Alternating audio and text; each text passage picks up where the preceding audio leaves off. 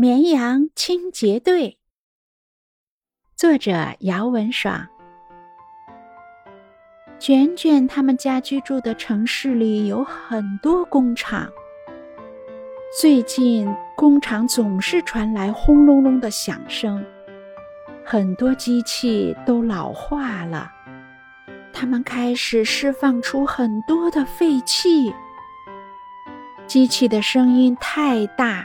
吵得卷卷晚上都没办法看书。这天早晨，闹钟响了，卷卷赶紧起床，准备去上学。咦，闹钟都响了，天怎么还这么黑呀？卷卷以为自己看错了时间。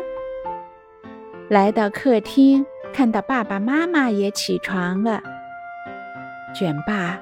咱们附近工厂排出的废气越来越多，两个孩子最近都在咳嗽，真让人担心。我已经找了环保部门，因为涉及到工厂搬迁，还挺复杂的，恐怕一时半会儿还解决不了。卷爸摇了摇头。卷卷，工厂的废气今天特别多，把天空都染成黑色了。老师在家长群里说：“今天不用上学了。”好的，妈妈。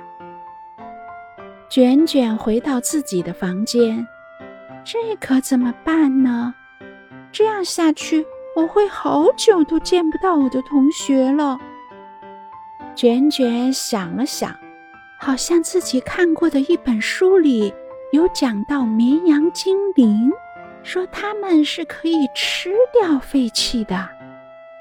我得再详细看看怎么做。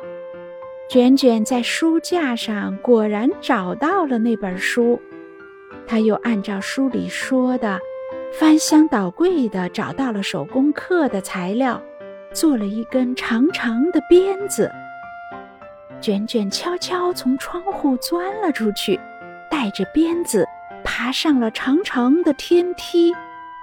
卷卷穿过黑色的废气层，划着云朵做的小白船，去寻找长满绵羊精灵的奇妙大树。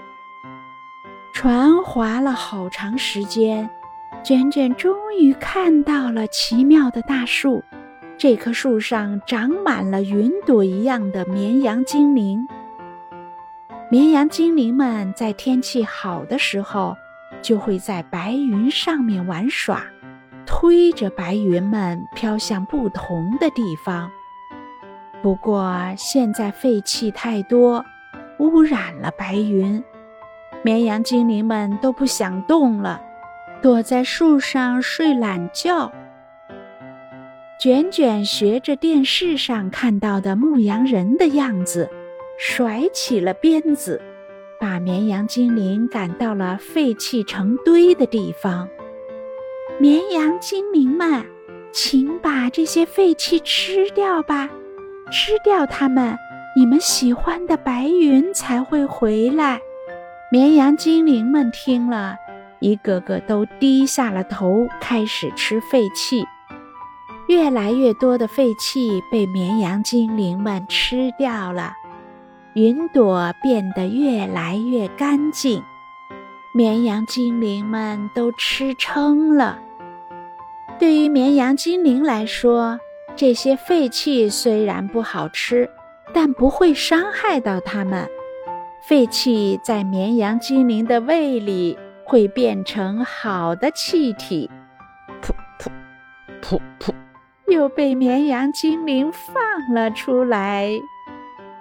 没过一会儿，天空就恢复了往日的蓝色。